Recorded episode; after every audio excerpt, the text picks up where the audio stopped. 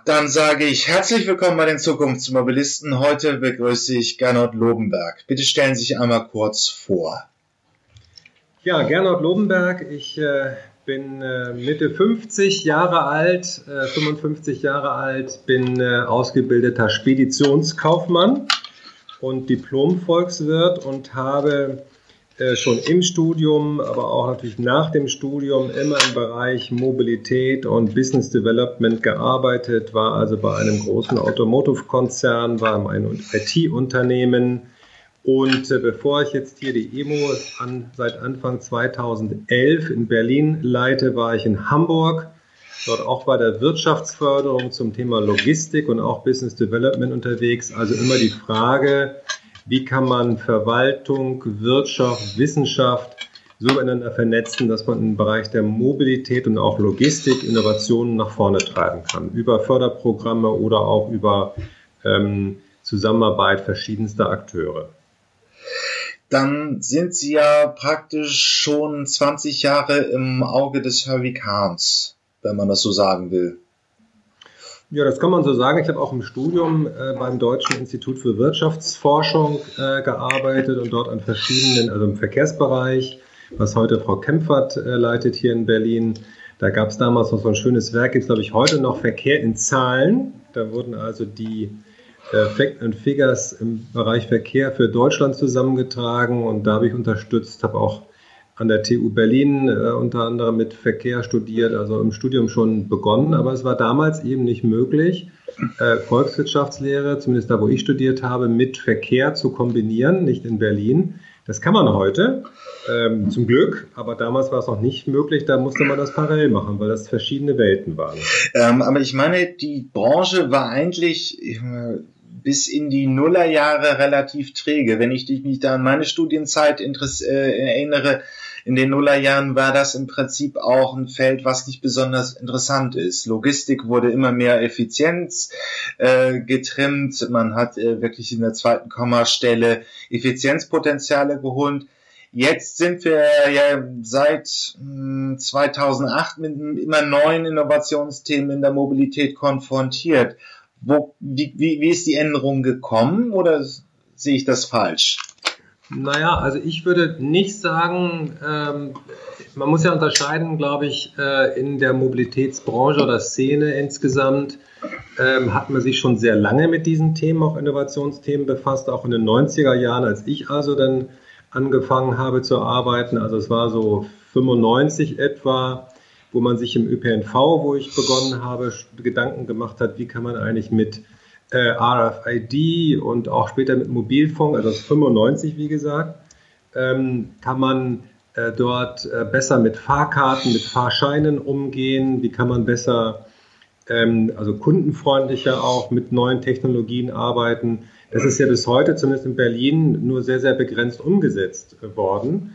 Und genauso ähm, im Bereich äh, der Logistik, wo man ähm, zu den 90er Jahren schon versucht hat, über Flottenmanagement-Lösungen, damals noch WAP-Technologie und GPRS und andere Dinge, das erste Smartphone von Nokia dort wird einzusetzen, was natürlich aufgrund der fehlenden Bandbreiten eine Riesenherausforderung war, auch nicht praktikabel war.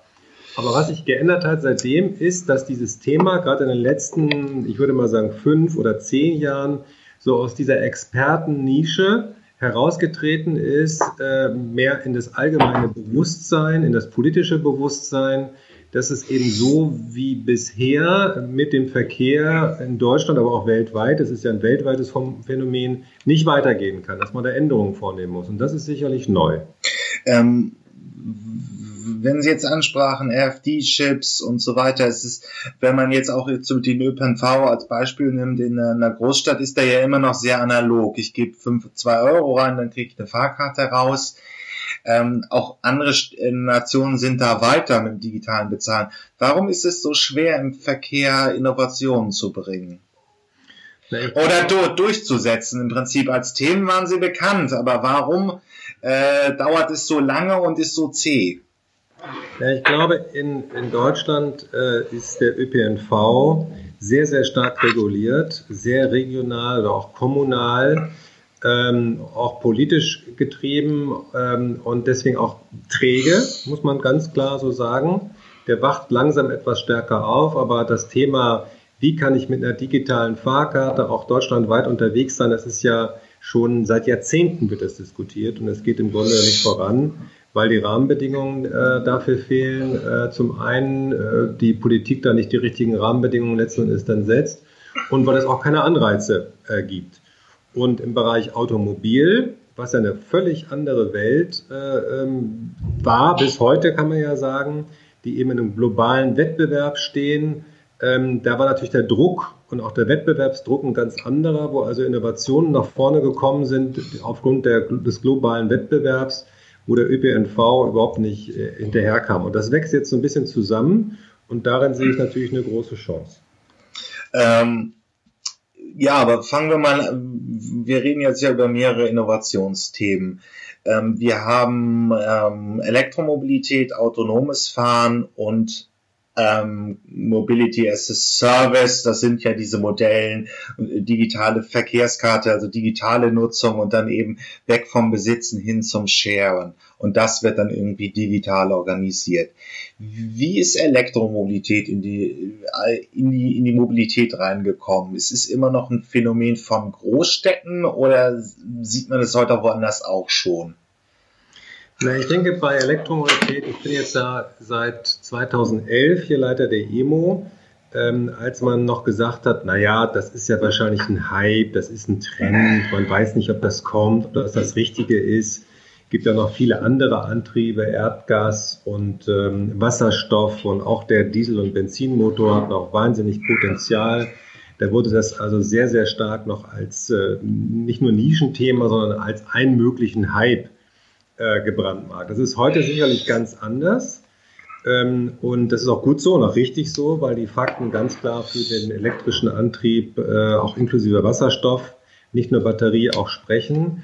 Aber man muss ganz klar sagen, da ist Deutschland ein Stück weit auch zurück, ne? weil wir eben sehr erfolgreich ähm, gearbeitet haben im Bereich der Verbrennungstechnologie und auch die Geschichte des Autos, auch des Verbrennungsmotors als ja, als Wohlstandsgeschichte erzählt worden ist und auch in Deutschland so wahrgenommen äh, wird, man also da sehr viel stärker verhaftet ist als anderen, andernorts.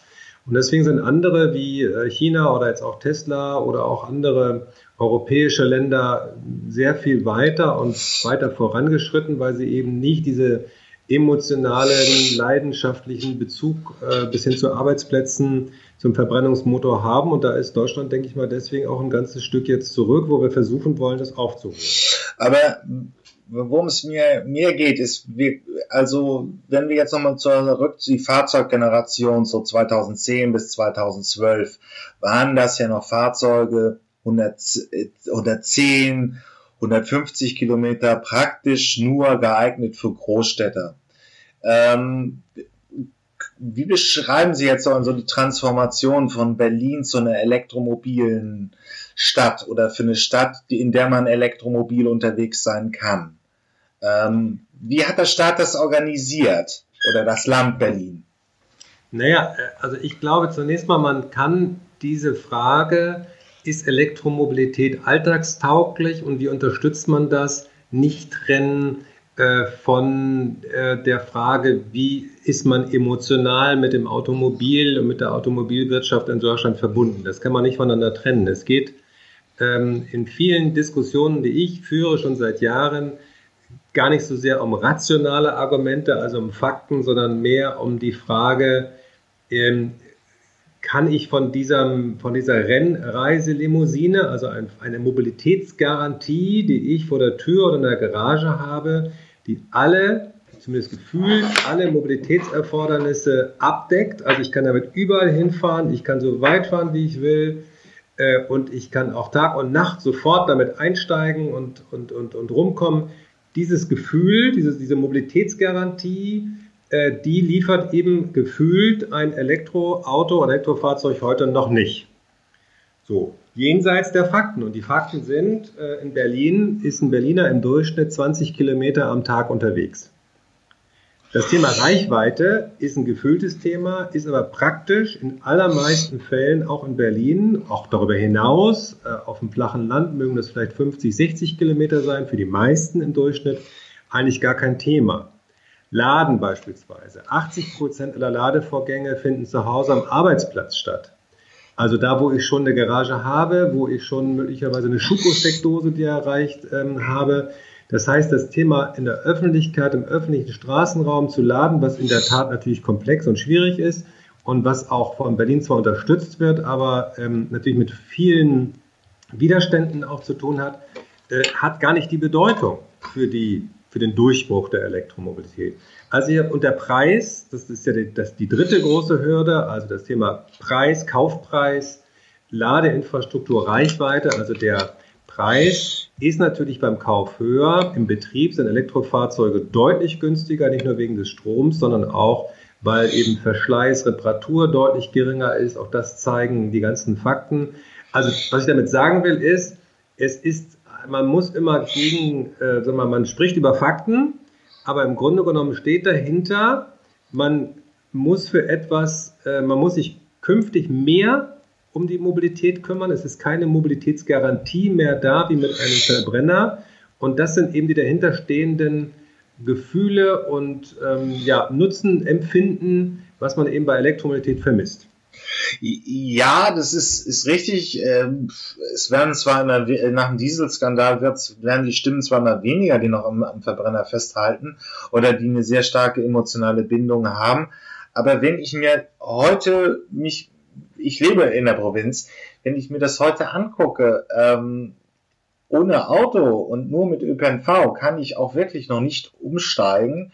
Es sei denn, ich gebe 40, 50.000 Euro für Neuwagen aus. Also rein rational betrachtet ist es auch noch ein Thema, dass wir ein Stadt-Land-Gefälle haben. In der Großstadt wüsste ich, also mir hat hier Don Dahlmann ähm, sehr ausführlich beschrieben, es ist einfach nur, ähm, ÖPNV übernimmt alles und ähm, man hat alle zwei Monate mal einen Termin irgendwo außerhalb von Berlin, dann mietet man sich ein Auto an und es geht sehr gut.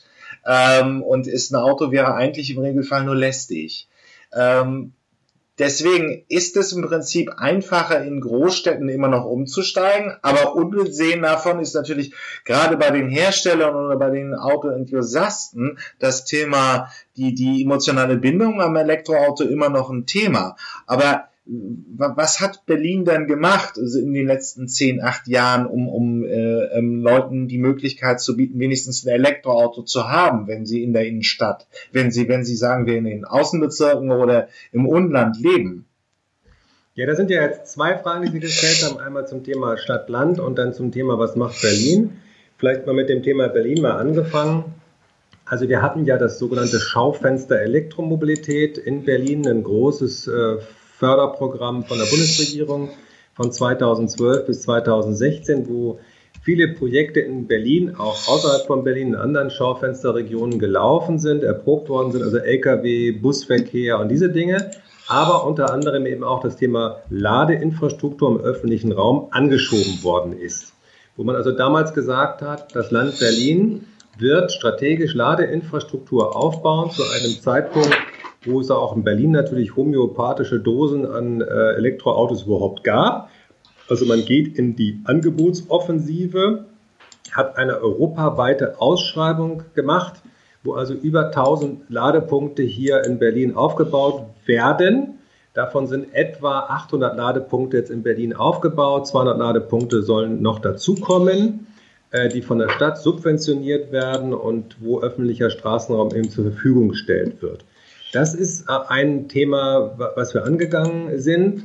Seit letztem Jahr gibt es zusätzlich noch äh, ein äh, Förderprogramm des Landes Berlins, und zwar für kleine und mittlere Unternehmen, wo also die ähm, Umweltprämie der Bundesregierung, die 4000 Euro, verdoppelt werden. Also in Berlin kann ein KMU 8000 Euro für ein batterieelektrisches Fahrzeug als Zuschuss in Summe bekommen und für leichte Nutzfahrzeuge äh, sogar 8.000, also plus Bund dann 12.000 Euro.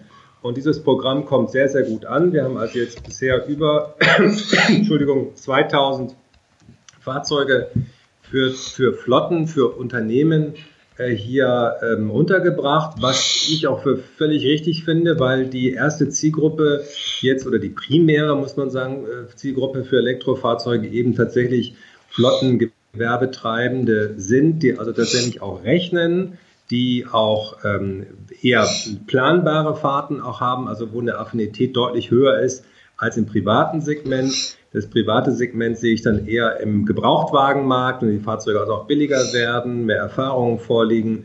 Also es ist die richtige Zielgruppe, die wir, denke ich mal, in Berlin angegangen sind. Ähm, es ist auch meine Wahrnehmung, es ist einfach auch ein, ein Handwerker in der Großstadt hat im Regelfall nur 120 Kilometer Reichweite am Tag.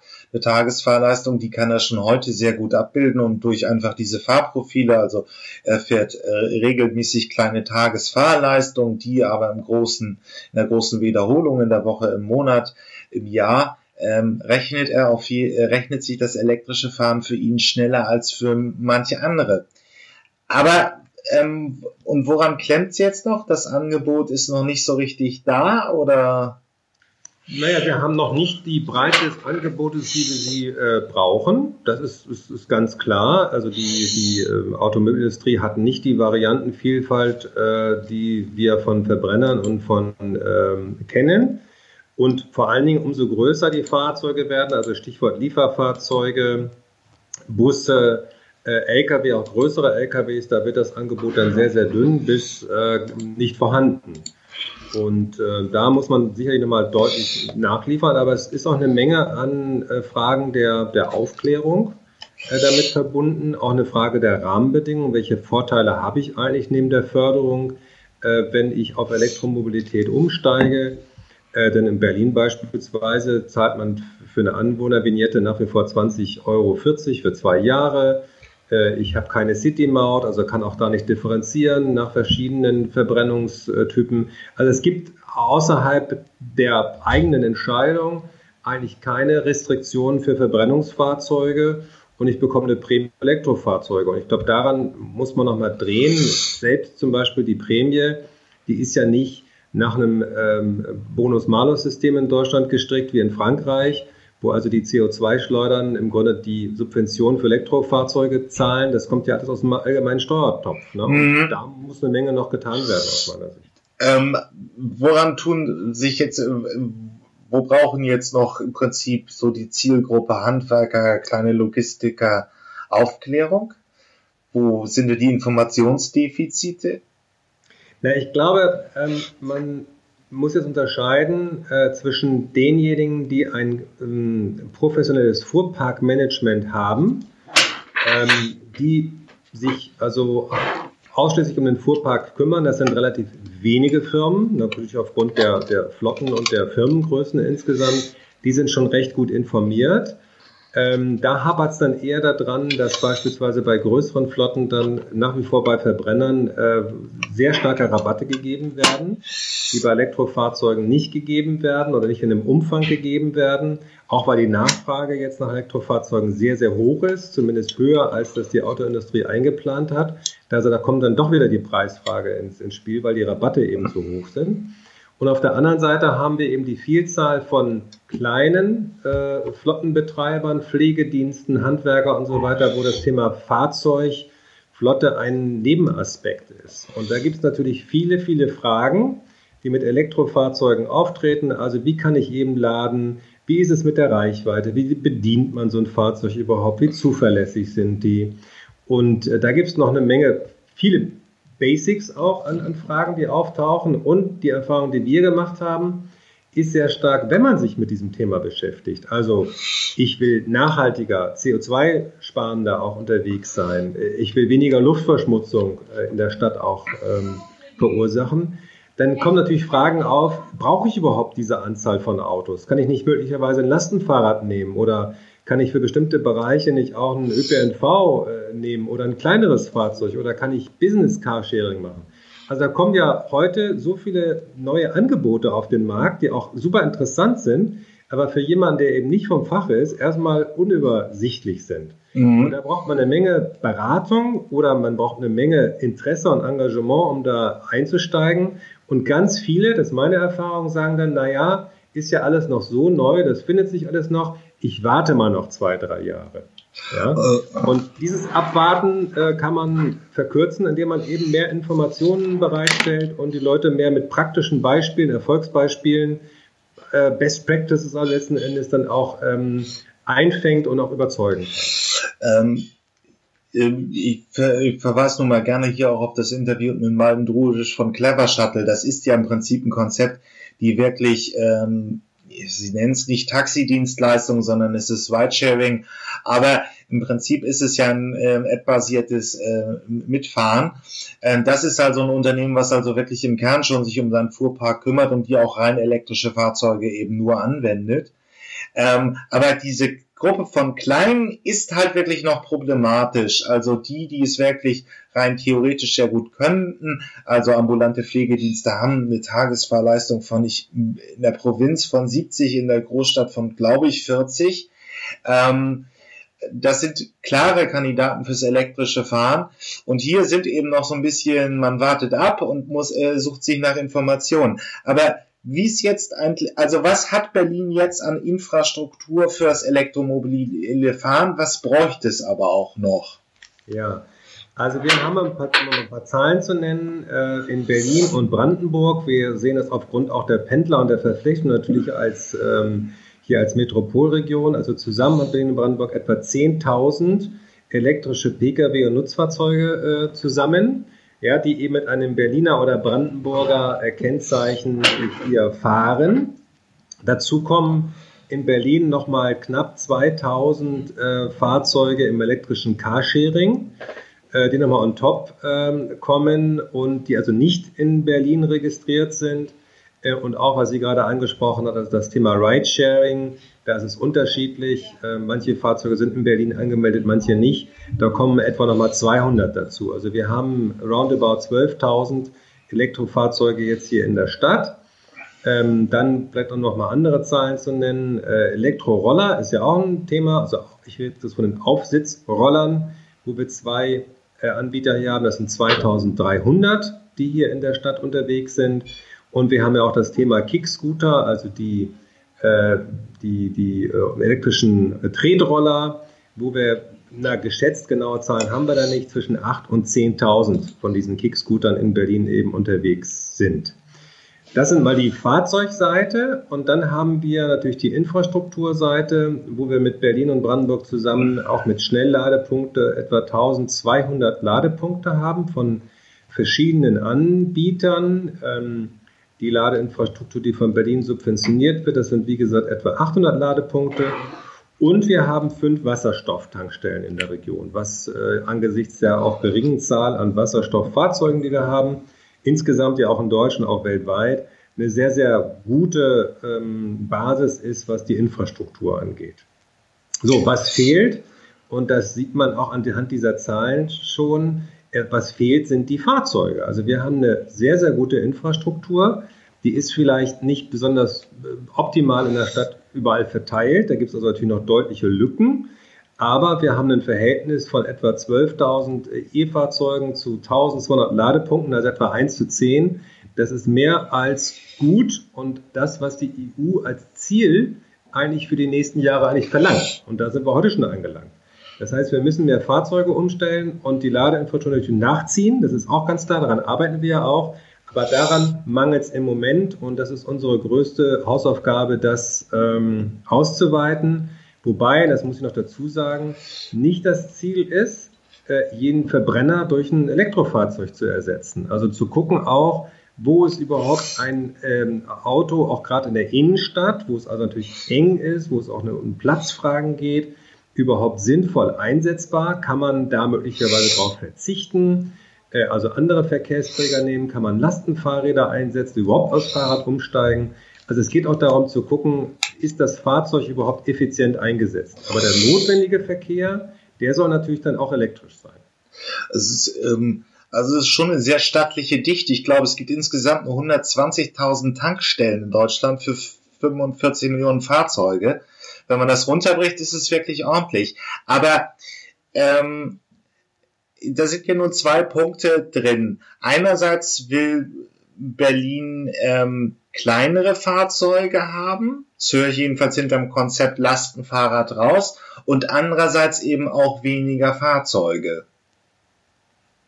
Na, da muss man differenzieren ähm, äh, zwischen sicherlich dem, da kommen wir vielleicht ein bisschen in das Thema auch ländlicher Raum rein, zwischen der äh, echten Innenstadt, also wir sagen in Berlin ja innerhalb des S-Bahn-Rings, also in der City, wo wir tatsächlich ein Problem haben mit, ähm, mit einem hohen Fahrzeugaufkommen. Das sind jetzt nicht unbedingt die fahrenden Fahrzeuge, also sprich der Stau, den haben wir natürlich zur Waschauer auch, aber es sind vor allem die stehenden, die parkenden Fahrzeuge. Und da muss man sich natürlich schon fragen, äh, ist es jetzt sinnvoll, dass in der Berliner Innenstadt so viele gerade private Pkw abgestellt werden, kostenlos in beziehungsweise 20,40 Euro in zwei Jahren an eine, für einen Anwohnerparkausweis. Ist das wirklich sinnvoll? Und da komme ich eben auch als Volkswirt und frage, ist das effizient? Das kann nicht effizient sein, dass man diese Fläche äh, so äh, stark beansprucht, zumal wir ja auch, Stichwort Verkehrswende, den Fahrradverkehr stärken wollen und da Infrastruktur stärker schaffen wollen. Der Fußverkehr soll zunehmen, Aufenthaltsqualität in der Stadt erhöht werden. Also in der Innenstadt will man den äh, privaten Pkw äh, ganz klar zurückdrängen und Platz schaffen für den Wirtschaftsverkehr und für andere Verkehrsmittel.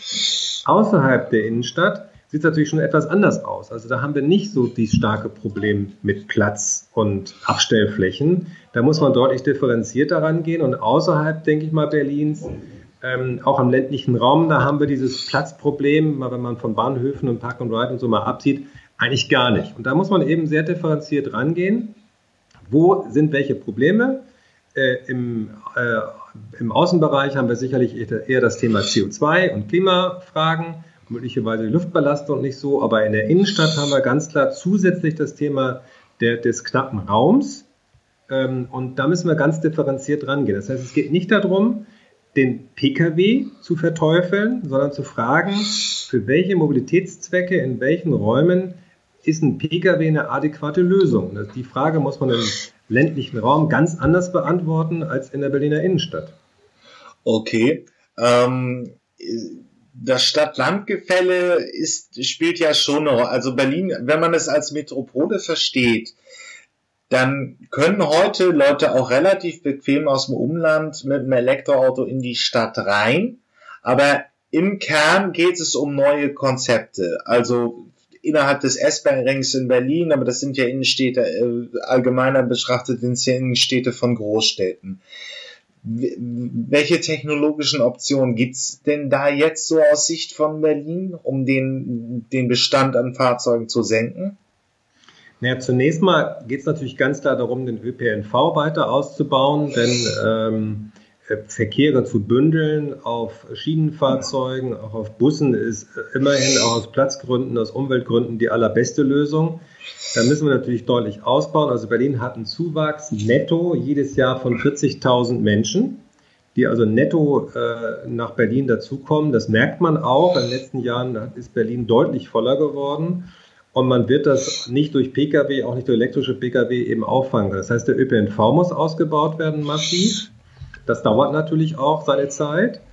Ähm, aber es ist unstrittig. Dazu kommt das Thema Fahrradverkehr, die auch in vielen anderen deutschen Städten ja auch ist. In Berlin die Fahrradinfrastruktur stark vernachlässigt worden und kommt mit den, ja, wir haben jetzt glaube ich 16 Prozent äh, im Model Split für Fahrrad. Äh, ist dem gar nicht mehr angemessen. Also das Fahrrad nochmal zu stärken bis hin zu äh, Schnellfahrstrecken für Fahrräder, also wo man natürlich auf weitere Strecken auch fahren kann.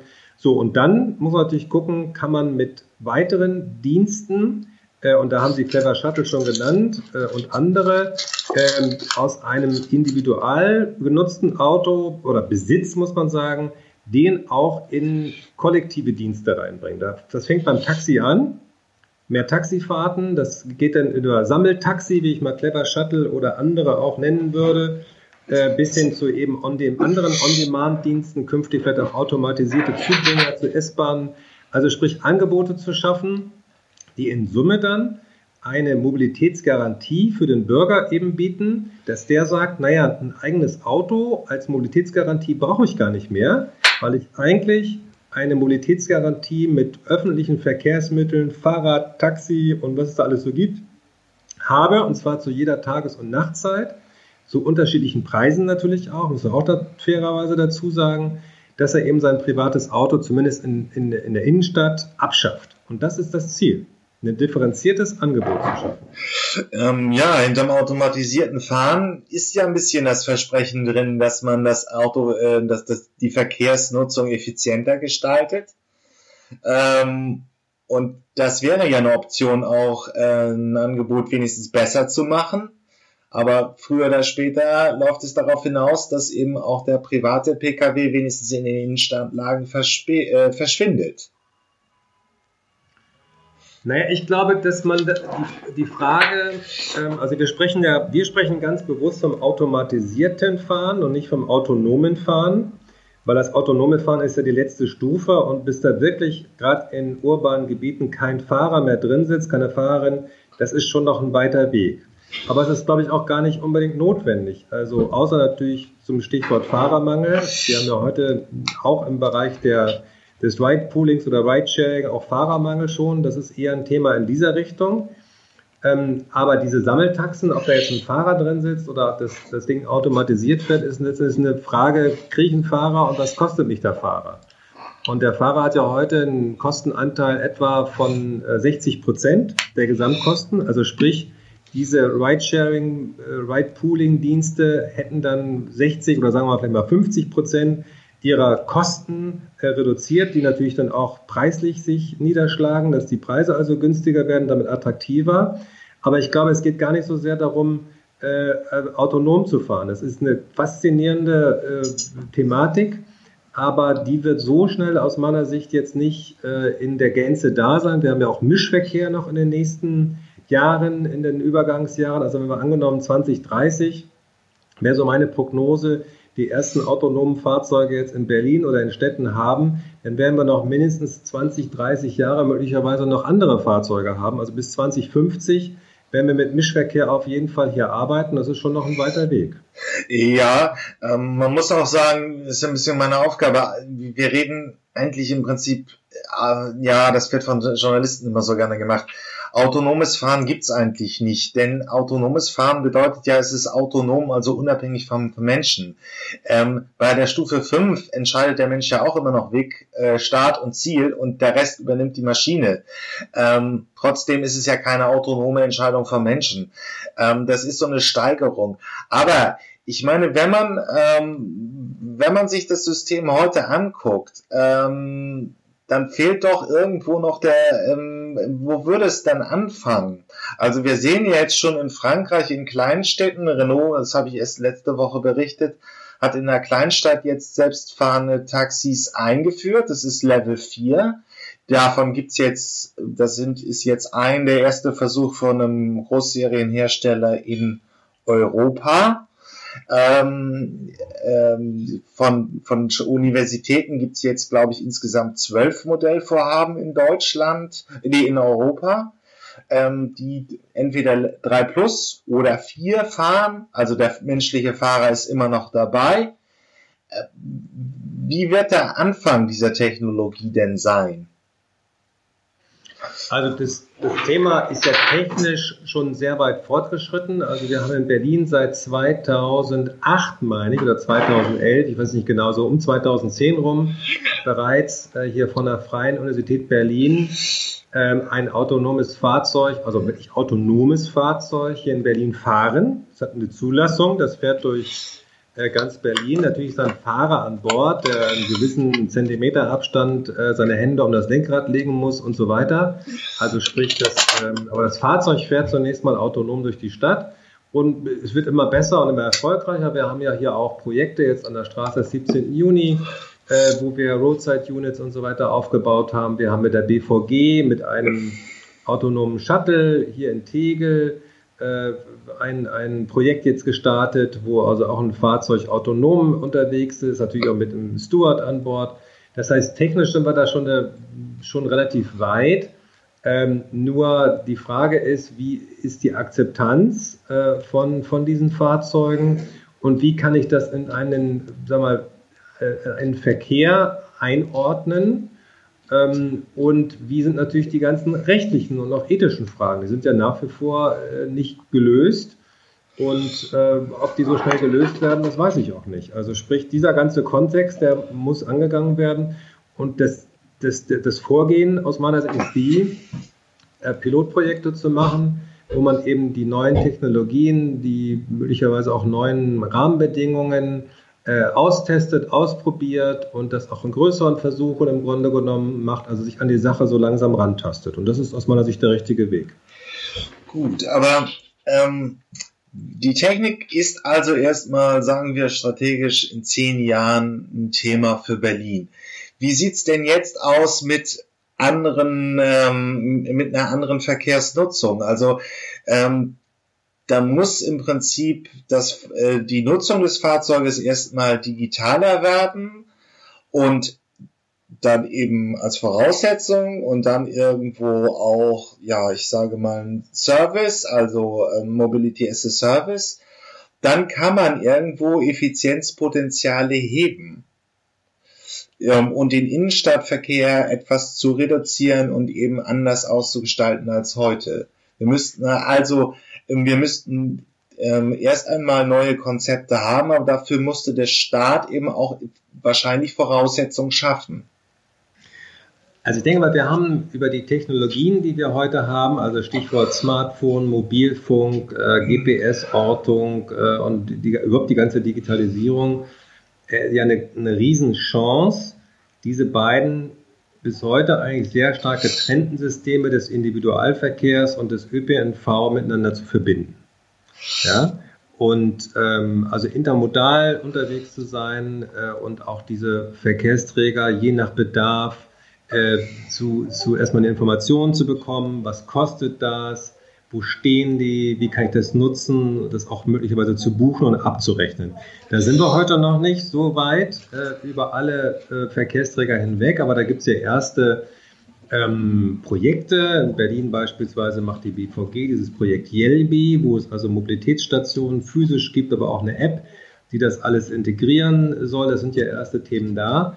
Und wir haben ja einen Effizienzdruck äh, auf beiden Seiten. Also wir haben einen Effizienzdruck im ÖPNV der sehr starr unterwegs ist, mit festen Fahrplänen, mit festen Linien, auch der Busverkehr äh, insbesondere. Und auf der anderen Seite haben wir das völlig flexible private Automobil. Und diese beiden Welten, die bewegen sich aufeinander zu. Das heißt, der ÖPNV wird flexibler durch On-Demand, durch Sammeltaxen, auch ein Bus, der Stichwort Ruftaxi, sind ja alles Anruf-Sammeltaxi, mhm. sind ja alles keine neuen Erfindungen, aber die werden einfach durch diese Digitalisierung jetzt sehr viel bequemer, sehr echtzeitbezogener, günstiger auch in der ganzen Handling. Und auf der anderen Seite haben wir den, ÖPN, den, Entschuldigung, den Individualverkehr, der eben, ich sag mal, kollektiver wird. Also Stichwort Carsharing. Ich kann ja auch mein privates Automobil, das darf man auch nicht vergessen, ja freigeben für die Nutzung, also das private Peer-to-Peer-Carsharing äh, ähm, wird, wird auch sehr stark zunehmen. In Deutschland bisher eher so ein Nischendasein, in Frankreich zum Beispiel sehr viel populärer. Das heißt, das wird kollektiver und diese beiden Welten wachsen zusammen. Und das ist äh, mithilfe auch der Digitalisierung. Und auch das Nutzerverhalten ändert sich dann schon sehr, sehr stark. Also Stichwort Mobility as a Service.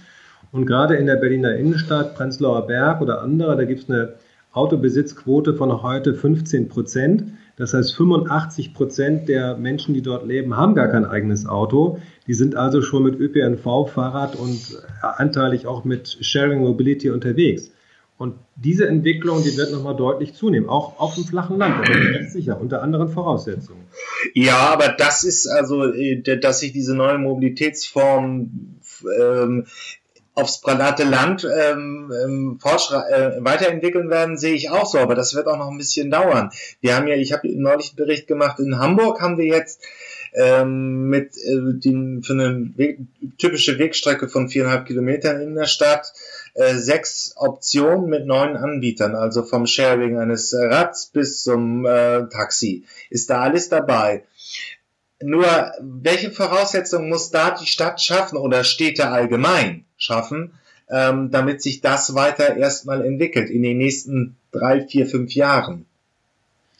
Ja, wir müssen zum einen ähm, die Rahmenbedingungen äh, ändern und mal davon ausgehen, was heute nicht der Fall ist, dass zum Beispiel solche kollektiven Dienste wie Ridesharing, Ridepooling, auch Carsharing und andere Dinge nicht gegenüber dem privaten Automobil benachteiligt werden. Ja? Also wir haben heute eine Freizügigkeit für ein privates Auto, das darf ich überall äh, innerhalb, also überall dort, wo es nicht verboten ist, abstellen. Das kostet mich in der Regel nichts oder sehr wenig, Stichwort Parkgebühren. Während äh, ich Carsharing-Stellplätze in, auf öffentlichen Straßen dann nicht einrichten kann, weil das ein gewerblicher Anbieter äh, auch ist, ja, und so weiter. Und, und, und das ähm, Ride-Pooling ist ja nach dem Personenbeförderungsgesetz auch heute verboten und so weiter. Das heißt, da gibt es noch viele rechtliche Rahmenbedingungen, die eigentlich diese neuen Modelle äh, auch verhindern, wo auch ähm, natürlich ähm, Vorteile von Taxiunternehmen beispielsweise äh, auch äh, angegriffen werden und auch diskutiert werden müssen natürlich. Also die rechtlichen Rahmenbedingungen müssen da auf jeden Fall geändert werden. Und sicherlich auch die Frage, wie kann ich Effizienz in das ganze System reinbringen. Also das private Automobil in der Innenstadt von Berlin, anderen Städten, also wir reden ja auch über, über Madrid und Zürich und wo wir überall hingucken, ist ja über Wien, überall das gleiche, Moskau, Mexico City, also wir hatten hier so eine Konferenz letztes Jahr in Berlin äh, mit, mit verschiedensten Städten weltweit, Peking, wo überall das gleiche Thema und die gleichen Strategien gefahren werden. Ne? Äh, das ist also Deutschland überhaupt gar keine Besonderheit, auch Berlin keine Besonderheit, dass die Richtung äh, überall die gleiche ist. Und wir müssen eben mit mehr Effizienz reingehen. Und Effizienz heißt, über einen Preis zum Beispiel das Ganze zu steuern. Ja, dass ich also wie in London oder in Oslo eine City-Maut äh, auch habe. Dass mich das was kostet, wenn ich nicht nur mit dem Bus fahre, sondern auch wenn ich mein privates Auto abstellen möchte beispielsweise. Äh, Wirt, Gastwirte, die in Berlin äh, den Bürgersteig nutzen wollen, um dort ihre Tische aufzustellen, müssen eine Nutzungsgebühr bezahlen. Aber wenn ich mein Auto da abstelle, äh, habe ich maximal eine Parkgebühr von wenigen Euro dazu zahlen oder in der Regel gar nichts. Also da ist, da muss ökonomisch nochmal was angepasst werden und ich glaube, da tut sich die Bundesregierung keinen Gefallen, dass sie hier mit diesen äh, Dingen, also das, das Automobil zu belasten, äh, ähm, da sich sehr, sehr zurückhält und natürlich auch, was die, jetzt nochmal die Antriebsseite angeht, äh, echte Vorteile für Elektromobilität eben auch, auch kommen. Also in Berlin kann man äh, auch beispielsweise an Elektroladesäulen eben auch äh, kostenfrei parken. Ja, also nicht nur laden, was man bezahlen muss, sondern eben auch innerhalb der Parkraumbewirtschaftung kostenlos auch laden. Ist auch überall so. Also solche Vorteile müssen flankiert werden mit eben Nachteilen gegenüber des, des Verbrenners. Und das, da, da fehlt es eigentlich noch. Ähm, aber okay, das ist eine Hausaufgabe für die Bundesregierung in weiten Strecken, auch für Teile der Landesregierung. Nur, was müsste jetzt noch an Infrastruktur von der Stadt geschaffen werden? Also es ist ja nun ein großes und breites ähm, Ladeinfrastrukturnetz geschaffen worden. Wo klemmt es jetzt noch ähm, ähm, in der digitalen Infrastruktur, um diese neuen Mobilitätsformen in Innenstädten wirklich ein bisschen zu ähm, pushen? Also das Hauptproblem, was wir haben oder sehen, ist zumindest im urbanen Raum, also da wo wir äh, Platzprobleme auch haben, auch, äh, dass wir ähm, Flächen benötigen für diese neue Mobilität, Stichwort Mobilitätshubs, auch die Micro-Hubs, also für die City-Logistik, darüber hatten wir jetzt noch gar nicht gesprochen, also wie kann ich die Belieferung, Pakete und andere Stückgüter auf der letzten Meile, dafür brauche ich auch äh, Platz. Also das ist ein Riesenthema. Wir haben in Berlin ja diese Mietendiskussion. Äh, wenn man jetzt mit solchen Flächenanforderungen kommt, da äh, schlagen viele erstmal die Hände über den Kopf zusammen und sagen, nee, das ist doch für Wohnungsbau, das ist für Grünflächen. Also es gibt einen großen Kampf, auch ökonomischen Kampf, äh, um Flächen für diese neue Mobilität. Und dazu zählen auch Ladeparks. Ja? Die, die Zukunft kann nicht sein, dass ich entlang der Straße in der Berliner Innenstadt überall Ladeinfrastruktur aufstelle, die Zukunft muss sein, zumindest in der verdichteten Innenstadt, auch gerade für die äh, mehrstöckigen Mietshäuser, dort mit Ladehubs zu arbeiten, wo ich also in Quartiersgaragen, wo ich überhaupt in Parkgaragen oder auch an anderen geeigneten Stellen mit äh, Schnellladepunkten oder an Supermärkten mit Übernachtladen äh, dann ähm, arbeiten kann. Und da muss natürlich auch neben dem Platz auch natürlich der Netzanschluss, also sprich das Energienetz, nochmal ertüchtigt werden an diesen Hotspots. Äh, das ist eine, eine infrastrukturelle Voraussetzung, die zu lösen ist. Aber auch hier gilt auch die Frage, welche Rahmenbedingungen gesetzlicher Art muss ich da eigentlich nochmal anpassen, damit solche Modelle auch funktionieren. Und da gibt es eine ganze Handvoll an, an, Themen, die auch sowohl vom Bund als auch vom Land als auch von den Kommunen zu lösen sind. Ähm, aber äh, es momentan, also man hört es immer wieder, auch in den Medien, dass gerade die Innenstadtbelieferung von, von großen Logistikkonzernen, die wir jetzt hier nicht nennen sollten, ähm, äh, als, als problematisch wahrgenommen wird. Aber wie kann denn Logistik noch effizienter werden? Das ist ja momentan auch ein sehr optimierter Bereich. Na, die, also mal die betrieblichen Prozesse, denke ich, gerade bei den CAP-Diensten sind schon sehr, sehr gut. Ähm, es wird ja immer davon ausgegangen, gesprochen, ähm, dass man das noch mal besser poolen könnte und so weiter. Sind sicherlich noch ein paar Effizienzvorteile irgendwie drin. Aber letztendlich sind die schon sehr, sehr gut organisiert. Nur die Frage ist, mit welchen Fahrzeugen komme ich eigentlich in die verdichtete Innenstadt und wo stelle ich die eigentlich ab, wenn ich das Paket beispielsweise zustelle. Und das ist eben oft die zweite Reihe, äh, wo ich also wieder Staus erzeuge und so weiter, äh, was ja illegal ist, was auch alle wissen, aber natürlich die Fahrzeuge auch nicht wissen, wo sie ihre Fahrzeuge abstellen sollen.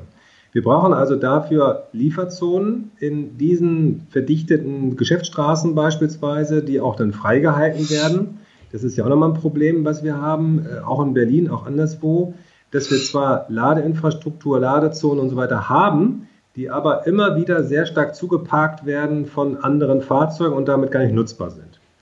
Ja, und das heißt, diese Überwachung und Kontrolle und auch Abschleppen, äh, das äh, ist ähm, deutlich ausbaufähig äh, und auch noch notwendig. Ähm, und, aber das wird auch nicht die Lösung äh, sein, denn diese großen Dieselfahrzeuge oder größeren, muss man ja sagen, Dieselfahrzeuge sind einfach immer weniger stadtgeeignet. Deswegen stellen sich die Logistiker schon sehr stark auf die letzte Meile mit kleineren Fahrzeugen ein oder auch andere Konzepte, die man da im Grunde genommen fährt. Und da sollte man schon als Stadt das Ganze fördern. Also nochmal Stichwort Ladezonen, Stichwort Micro-Hubs, das können Tankstellen beispielsweise sein. Wir haben hier sehr gute Erfahrungen mit zwei großen Tankstellenbetreibern hier in Berlin, die sich natürlich auch fragen, wie sieht eigentlich die Zukunft von so einer Tankstelle aus, mal jenseits vom Kraftstoff, sondern eben auch, kann ich mit neuen Themen wie Micro-Hubs für Pakete, auch Auslieferung, ähm, äh, etwas tun, kann ich die Lastenräder zum Beispiel auch warten äh, und Service machen, Abstellmöglichkeiten dafür, äh, wie kann ich mit, was wir auch noch gar nicht hatten, mit Akkuwechselstationen hier hantieren, denn die leichten elektrischen Fahrzeuge, also Lastenräder, ähm, haben ja, sind, wir, sind ja deutlich stärker am Einsatz als im privaten Bereich, wo ich zu Hause lade. Kann ich da mit Akkuwechselstationen an Tankstellen eben arbeiten? Da haben wir auch mehrere äh, Beispiele, Pilotprojekte hier in Berlin. Also das sind so mögliche äh, Hotspots, wo man eben diese neuen Angebote ausprobieren kann. Ähm, äh, übrigens, da sei mal verwiesen auf das Interview mit Beres Seelenbach, der hat Ono Motors äh, gegründet. Das ist im Prinzip, ja, wie soll man sagen, es ist ein Lastenfahrrad, es ist noch vierrädig, also zwei Spuren nebeneinander, aber deutlich kleiner als ein konventioneller äh, Transporter. Das Ganze gibt's auch nochmal Citycar. Es kommen also die, das sind diese neuen Konzepte von Innenstadtbelieferung, die man teilweise dann auch schon, also strategisch könnte man sie halbautonom, vollaut, äh, fand ich auch schon, äh, Level 3, Level 4, ähm, einen sehr hohen Automatisierungsgrad ausstatten. Citycar gibt's auch noch. Ich pack die Links von den Firmen, die ich jetzt gerade besprochen habe, auch in die Show Notes. Ähm, aber also, es sollen, wir müssen also auf der versuchen, kleinere Fahrzeuge in der Innenstadtbelieferung zu haben und weg von diesen Transportern, die für alles und jedes eingesetzt werden. Ähm, woran klemmt's noch, dass es nicht kommt? Keine Bereitschaft bei den entsprechenden Logistikern oder sind die Kosten noch nicht gut oder? Ich glaube, also wenn man jetzt mal vom CAP-Dienst äh, spricht, dass alle CAP-Dienste wissen, äh, da wird es stärkere Auflagen, Restriktionen, was Zufahrtbeschränkungen angeht, äh, geben. Das haben wir ja in Bologna, in anderen Städten gibt es das ja schon. In Deutschland nach meiner Kenntnis jetzt erstmal nicht so. Da wird es da also geben. Irgendwann wird das zweite Reihe Parken immer weniger akzeptiert werden, auch von den Überwachungsbehörden. Das heißt, man stellt sich darauf ein, dass die Schrauben da enger angezogen werden und dann sich jetzt schon mit den Alternativen befasst. Das ist mein Ding jetzt, sagen wir mal, die äh, Push-Seite und die Pull-Seite ist eben die, tatsächlich Microdepots ähm, Flächen bereitzustellen. Wir haben da ja auch da ein Projekt mit fünf großen Paketdiensten. Komodo heißt das Projekt, wo wir einen Umschlagpunkt eben errichtet haben, wo die fünf Paketdienste zwar noch unabhängig voneinander, aber immer in einer Fläche äh, von da aus mit eigenen Fahrzeugen eben äh, verteilen, um eben kleinere Fahrzeuge zu haben, emissionsfreie Fahrzeuge auch in der Innenstadt zu haben. Das sind alles Dinge, die schon eigentlich unterwegs sind, aber der große Wurf im Sinne von, wie, ähm, wie schaffe ich die Rahmenbedingungen tatsächlich so, dass ich sage, in die Berliner City beispielsweise dürfen keine Dieselfahrzeuge für größer als X äh, einfahren. Diese Restriktionen gibt es eben noch nicht, äh, aber man rechnet damit und fängt deswegen auch von Dienstleisterseite an, sich eben um Alternativen auch zu kümmern. Gut, ähm, dann zum Abschluss. Sie als äh, nun äh, jemand, der die Elektromobilität in den letzten sind jetzt acht Jahre in Berlin begleitet hat, in dem Zentrum der deutschen Elektromobilität. Wie sehen Sie die Entwicklung auf dem Land? Also momentan ist es noch, ein, nehme ich jedenfalls, ein sehr starkes Stadt-Land-Gefälle wahr. In Großstädten geht es, weil man da nicht so große Distanzen fährt. Ähm, wie würden Sie das sehen? Was würden Sie uns raten hier in der Provinz? Naja, ich bin ja auch in der Provinz groß geworden, also ja. ich komme vom Dorf äh, und äh, bin da also aufgewachsen, bin auch äh, regelmäßig einmal im Monat bei meinem Bruder, der einen Malerbetrieb hat, äh, in der Provinz unterwegs, der übrigens auch elektrisch fährt. Und Sehr sagt, ich, die nächsten Fahrzeuge, die werden nur elektrisch sein, weil auch für einen Handwerker auf dem Dorf ähm, die Entfernungen äh, bei, ich sag mal, 40 bis 80 Kilometer pro Tag liegen. Und er sagt, das ist ideal für mich ja, diese, diese, diese Fahrzeuge. Und äh, ich lade in der Garage ähm, und sogar nur an der Schuko-Steckdose. Ich habe gar keine Ladekarte, wo ich öffentlich laden kann. Also ich glaube, gerade für den ländlichen Raum, auch gerade für Pendler, sind das sogar noch besser geeignete Fahrzeuge als für die Innenstadt. Also wenn ich im Prenzlauer Berg im vierten Stock wohne, dann muss man sich schon fragen, ist es jetzt schlau, sich ein Elektrofahrzeug zu kaufen und nur auf öffentlicher Ladeinfrastruktur angewiesen zu sein? Wenn ich aber einen Stellplatz habe, äh, auf dem Land ist es ja oft der Fall, dann bin ich viel, äh, viel äh, klarer oder viel einfacher für mich, da einzusteigen. Und auch die Strecken, wenn wir heute von 150 Kilometer hatten Sie gesagt, heute sind die Reichweiten werden ja höher. Also der ID3 wird je nach Batteriepack, ich sag mal, zwischen 200 und äh, 350 Kilometer haben. Wenn man jetzt mal Winter- und Klimaanlage vielleicht dann mal wieder abzieht, dann ist man vielleicht mal netto bei 200 Kilometer sagen Sie mir mal, wo man auf dem flachen Land jeden Tag mehr als 200 Kilometer fährt. Das ist aus meiner Sicht eher die Ausnahme. Auch Pendler fahren in der Regel nicht weiter. Natürlich wird es Strecken geben, wo das nicht funktioniert, aber das sind eben diejenigen, die tatsächlich dann noch einen Verbrenner brauchen und auch einen haben sollen. Das will ihnen ja keiner verbieten. Aber die große Mehrheit ist es nicht, zumindest deutlich mehr, die umsteigen könnten, als es heute eben schon sind. Das sagen ja die Zahlen das ist ein schönes Schlusswort. Ich kann es auch nicht besser formulieren. Im Prinzip sind wir hier äh, auf dem Land besser dran, weil wir eigene ähm, Garagen haben und wirklich stabil laden können. Die Fahrdistanzen sind auch nicht viel grö äh, größer als in den Innenstädten. Aber es ist halt noch ein Informationsproblem. Da gibt es jetzt mal mit Ihrem Bruder einen Innovator, der vorangeht. Aber es ist leider noch nicht ganz so im Mindset der Leute angekommen, dass es im Prinzip auch in der Provinz äh, nur Vorteile bietet, elektrisch zu fahren. Wenn ich nur ergänzen darf, ja. wenn man das Solarthema dazu nimmt, also das Solardach dazu nimmt, man sogar noch eigenen Strom laden kann, der letztendlich dann nichts kostet, auch noch günstiger ist dann eben als die Einspeisevergütung auf die Mobilität gerechnet, dann wird es perfekt, ja, und es ist auch ökonomisch absolut heute schon zu rechnen, nicht nur zu rechnen, das ist von großem Vorteil. Wenn man das miteinander koppelt, dann ist man Weltmeister in Mobilität und im Bereich Energie. Wunderbar. Vielen Dank. Möchten Sie uns noch was mitgeben auf dem Weg in die Zukunftsmobilität? Ja, ich glaube, äh, bei der Mobilität der Zukunft geht es nicht um Verzicht, sondern es geht um einfach mehr Unabhängigkeit, mehr Angebote und ein glückliches und gesundes neues Leben in dem Bereich. schönes Schlusswort könnte ich auch nicht finden. Vielen Dank